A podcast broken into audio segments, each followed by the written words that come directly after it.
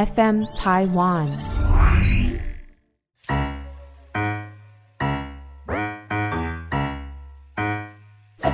大家好，我是 Karen，欢迎收听 Karen 老师有意思。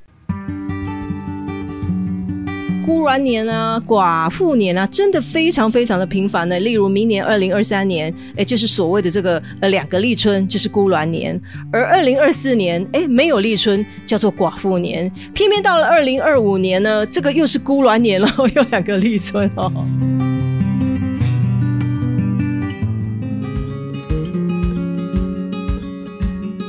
Hello，大家好，我是 Karen。因为疫情的关系，好像我们每个人的这个生活节奏哦，都有一点点被影响，或多或少哦。那当然了，有些这个年轻朋友们、单身男女们就会说了哦，这个有个梗图是这样子讲的，就是在最美好的年纪，没有遇到好的爱情，却遇到最糟的疫情。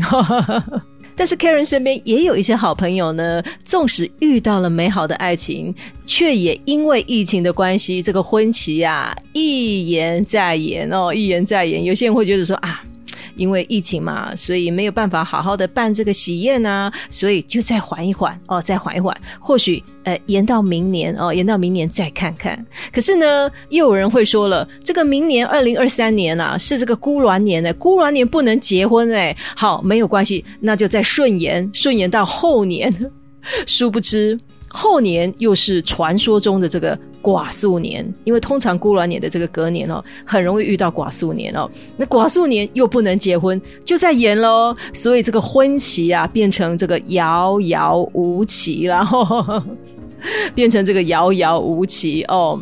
我要讲哦，其实这个所谓的这个孤鸾年也好哈，寡宿年、闰年这种民间传说啊，参考就好，好不好？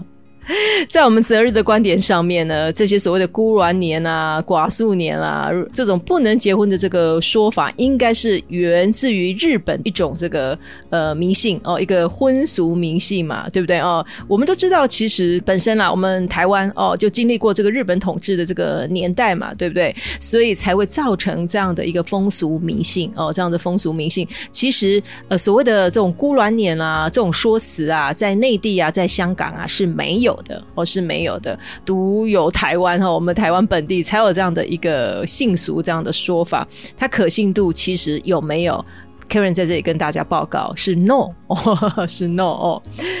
这个孤鸾年的说法哈，在日本是有一个故事了哦。在这个日本的这个迷信当中，就是有一个呃禁忌哦，不愿意娶这个丙午年出生的女子为妻哦，不愿意娶这个丙午年出生的女人哦当老婆哦。呃，应该是这样子讲哦，传说中哦，传说中哦，就是日本。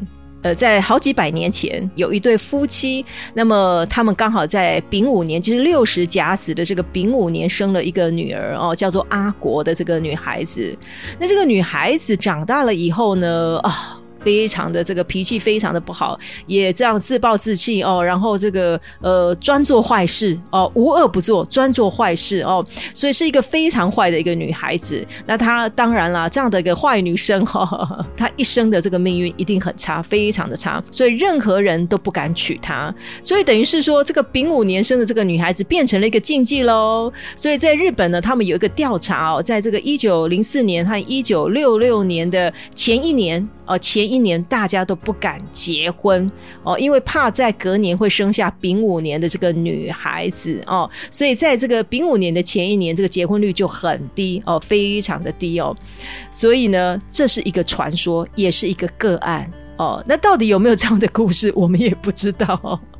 只是因为我们经过了日剧时代，所以呢，我们台湾人也会有孤鸾年的这个说辞。但是这个孤鸾年的说辞，并不是因为这个阿国这个女孩子哦，毕竟她只是一个个案。我们台湾所谓的这个孤鸾年，是因为跟立春有关系哦，跟立春有关系。我们相信，在一年一个农历年间，这个阴历年间，农历年哦哦，如果遇到了两个立春哦，年初跟年底遇到了两个立春。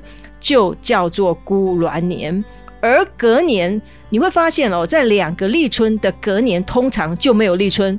二十四个节气当中，在一年了阴历年当中遇不到立春，所以这叫做寡宿年。哦，叫做寡数年。所以我们台湾人讲的孤鸾年、寡数年是这样子来的哦。我们都知道，其实依历法来看的话，农历啊，农历一整年呃只有三百五十四天，因为我们农历最多一个月是三十天，最短是二十九天嘛，对不对？而国历呢，最长有三十一天，最短有二十八天哦，所以一年有三百六十五天。那国历跟农历它的落差就将近有十一天的差异。这个历法啦，就是说呃，几乎啦哦，每隔几年啦，每隔几年我们的农历跟国历，我们就会用闰年的方式来做调。调整哦，来做调整。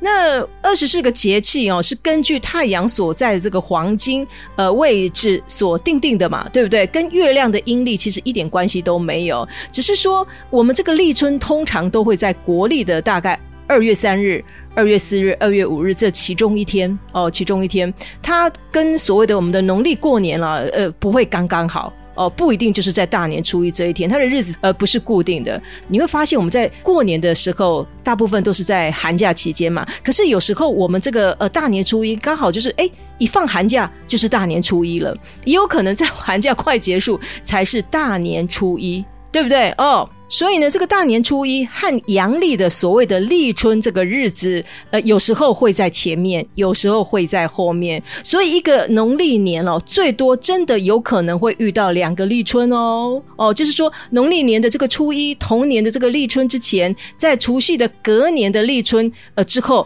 这个其实是有可能的哦。但是也有可能完全都没有立春哦。哦，或恰巧多一个立春哦，所以就是两个立春，我们讲孤鸾年；但是没有立春的时候，我们讲寡妇年哦，就是寡妇年这个意思哦。当然就是跟我们的这个阴历的这个年啦，对照我们国历的这个二十四个节气有关系哦，有关系。哎，所以呢，以前的人就很害怕两个立春啊，因为两个立春就是第二春嘛。有一点点这种婚姻不是很 OK 啊，甚至不利婚姻啦，呃，外遇啦，第三者啦，呃，很多的这样子一个想法会出现，或者是说婚姻状况啊，呃，开了不同的花朵，春花朵朵开哦，呃，这样的一个意思。所以在以前的人这个思维里面就觉得。嗯，两个立春不 OK，两个立春，另外一半太忙了，会冷落到另外一半，代表孤零零的感觉，对不对？哦，这个孤鸾代表不能这个鸾凤双飞，哦，代表不能白头偕老，所以以前的人觉得这样子双立春哦，好像不能得到祝福的感觉。可是 Karen 呢，在这里呢，要跟大家报告一下哦，这样的迷信呢，其实是不 OK 的哦。你不觉得两个立春是很开心的事情吗？对不对哦？代表的就是开心嘛，代表的就是一个祝福、欢欣的感觉，对不对？这样的风俗迷信呢，我们必须要把它打破，好不好？